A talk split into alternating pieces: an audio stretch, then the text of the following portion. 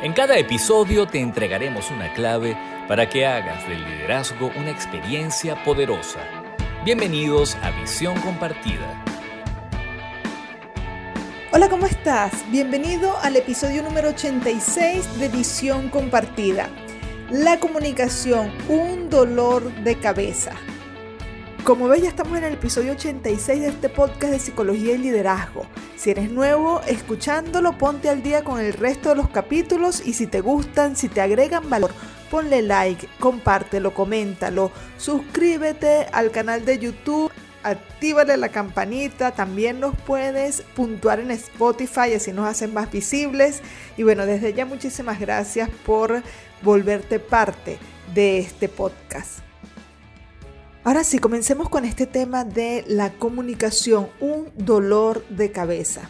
La verdad es que en estos más de 30 años que tengo trabajando con las empresas, es muy común que los líderes manifiesten que la comunicación es terrible, que no se comunican bien con los jefes o entre los departamentos, que los resultados están muy muy afectados por la mala comunicación, que la empatía no existe la empatía que forma parte de eso eh, que intercambiamos en el día a día a través de comprendernos unos a otros, por lo general se quejan de que no hay.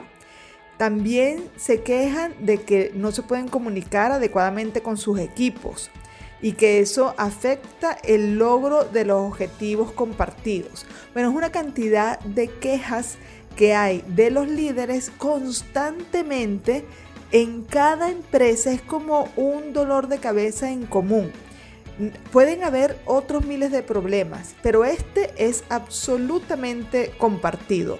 La mala comunicación, el dolor de cabeza que significa no poder lograr comunicarse de manera adecuada con los demás departamentos, con el personal, con el jefe y cómo esto afecta la productividad, el bienestar además y el buen clima laboral.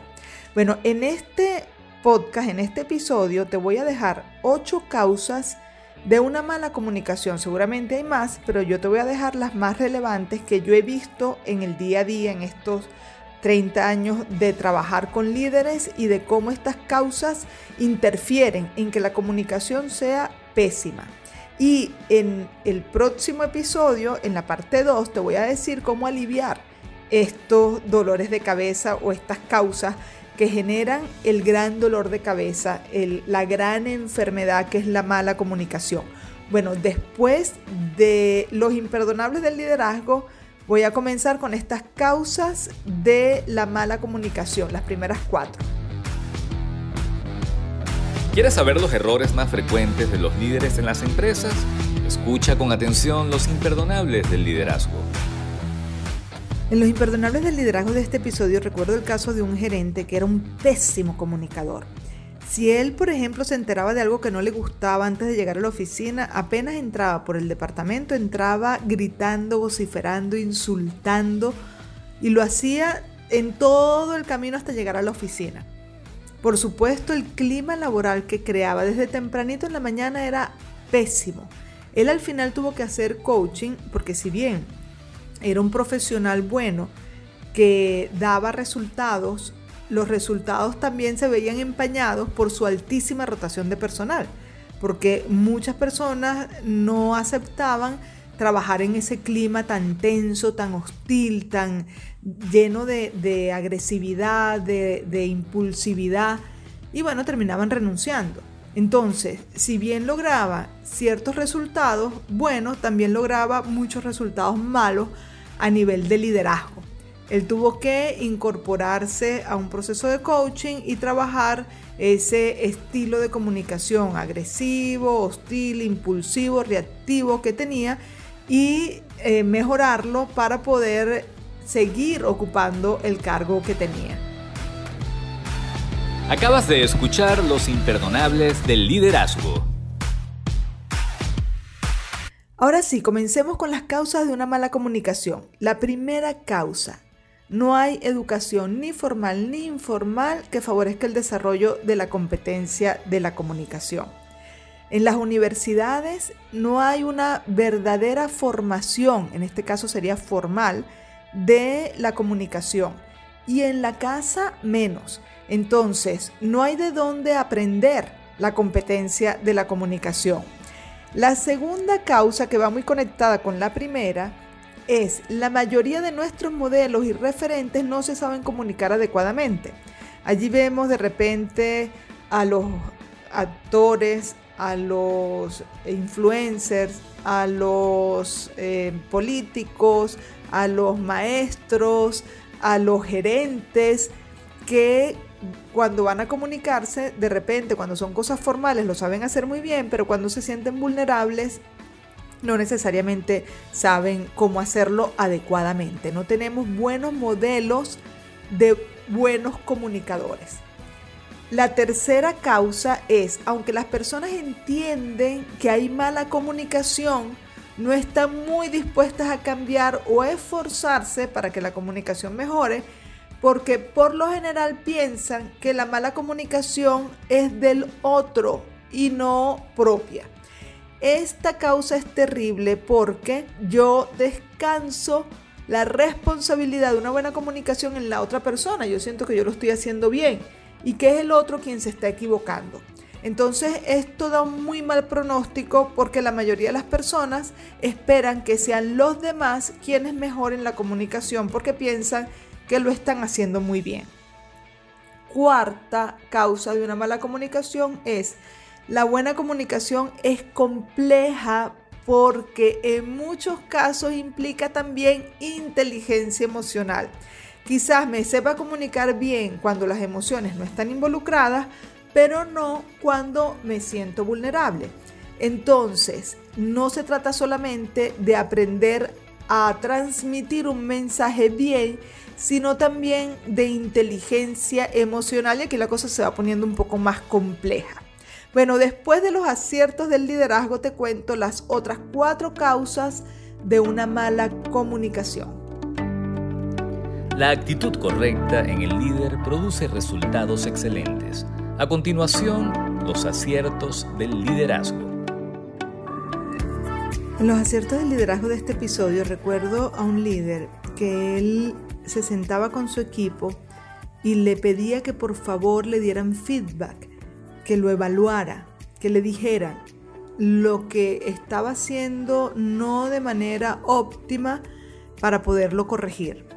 Él, si le decían lo bueno, le agradecía, pero no era con lo que se quedaba. Él decía, sí, está muy bien, gracias, les agradezco que me digan esto bueno, pero quiero que me digan lo que no estoy haciendo correctamente. Quiero que me digan qué de mi comportamiento los está afectando a ustedes negativamente para poder mejorar. Entonces, esta práctica de feedback, de comunicación, de escuchar, terminaba siendo muy poderosa para fortalecer su liderazgo, porque obtenía información útil para hacer correcciones, para hacer ajustes, y también le estaba dando la tarima a su personal para que se expresaran, para que dejaran salir las tensiones. Él los estaba escuchando y ellos se sentían comprendidos. Entonces, de una acción corregía un montón de situaciones que podían ser cuchillo para su garganta si no les prestaba atención. Acabas de escuchar los aciertos del liderazgo.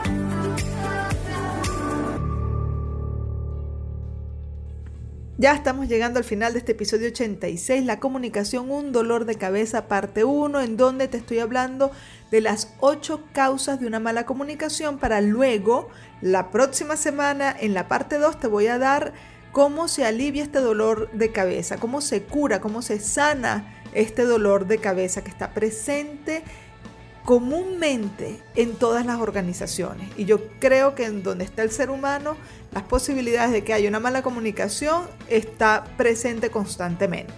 Bien, vamos por la causa número 5. Es más fácil hablar e imponer que escuchar e integrar los aportes. La mayoría escoge lo más fácil a corto plazo, sin pensar mucho a largo plazo. Actúa con sentido de urgencia, con sentido de escasez, de falta de tiempo, por ejemplo. No utiliza estrategias para comunicarse adecuadamente, no hay planificación de, una buena comunicación, es decir, nunca hay tiempo, todo es para allá, las cosas son improvisadas, no hay visión de futuro, ahorita que está de moda el aprender a construir futuro, pues bueno, para poder construir futuro hay que saber comunicarse. La sexta causa de una mala comunicación, la gente confunde comúnmente y con frecuencia hablar con comunicarse. Creen que mientras más hablan, más se están comunicando. Veo con mucha frecuencia personas que hablan, hablan, hablan y no se detienen a escuchar al otro, ni, ni respiran. Ustedes seguramente conocerán a mucha gente que es así. Y resulta que esto que ellos creen que es bueno, porque bueno, yo siempre me estoy comunicando, resulta que están dejando por fuera grandes partes de la comunicación, entre ellas entender, comprender, ser empáticos, escuchar. Entonces, hablar mucho la mayoría de las veces es sinónimo de una mala comunicación. No porque estés hablando mucho te estás comunicando bien. ¿Ok? Entonces no confundas hablar mucho con ser una persona comunicativa, con ser un buen comunicador. La causa número 7 de este dolor de cabeza es las personas tienden a esperar primero ser comprendidas para luego comprender. Por eso la empatía se hace tan difícil. Por eso la empatía es la gran ausente de la comunicación. He escuchado mucho que la gente dice, bueno, pero primero que me comprenda, pero entiéndame usted primero. ¿Y qué tal si me detengo a comprender? Primero yo. Las personas piensan que si yo me detengo a comprender y a ser empático, estoy perdiendo la razón. Y resulta que lo que estoy creando es un buen clima para que la comunicación se dé. Y la octava y última eh, causa que voy a mencionar en este episodio es la biológica. Porque es que no la tenemos fácil, porque ni socialmente ni biológicamente se favorece la, la buena comunicación. Biológicamente viaja más rápido la respuesta instintiva de huir o atacar que la reflexiva de detenerse a pensar y esperar para responder. Eso que nos dicen, pero bueno, cuenta hasta 10 antes de responder. Cuando voy a empezar a contar ya rápidamente la respuesta instintiva ha viajado y yo entonces huyo o ataco. Entonces, por lo general tenemos activada la mente de sobrevivencia, que es impulsiva y reactiva, y no la mente superior, que es integradora y reflexiva. Así que de forma biológica también tenemos una causa que perjudica la buena comunicación. Ojo, no es que la biología se haya equivocado. Para eh, sobrevivir, el instinto de huir o atacar es muy bueno. Pero cuando nos estamos comunicando con los demás, no tenemos por qué tener activada la mente inferior o instinto de sobrevivencia. Podemos apelar a la mente superior. Si quieres aprender más de este tema de la mente inferior y la mente superior, te recomiendo que escuches el episodio 77, 8 amenazas de la mente inferior, y el episodio 80, 5 poderes de la mente superior. Bueno, con esto hemos llegado al final de este episodio 86, la comunicación, un dolor de cabeza. La parte 1, desde ya estás súper invitado para el próximo episodio. Y si te gustó este, ponle like, coméntalo, compártelo y bueno, esperamos que estés muy bien. Chao, chao.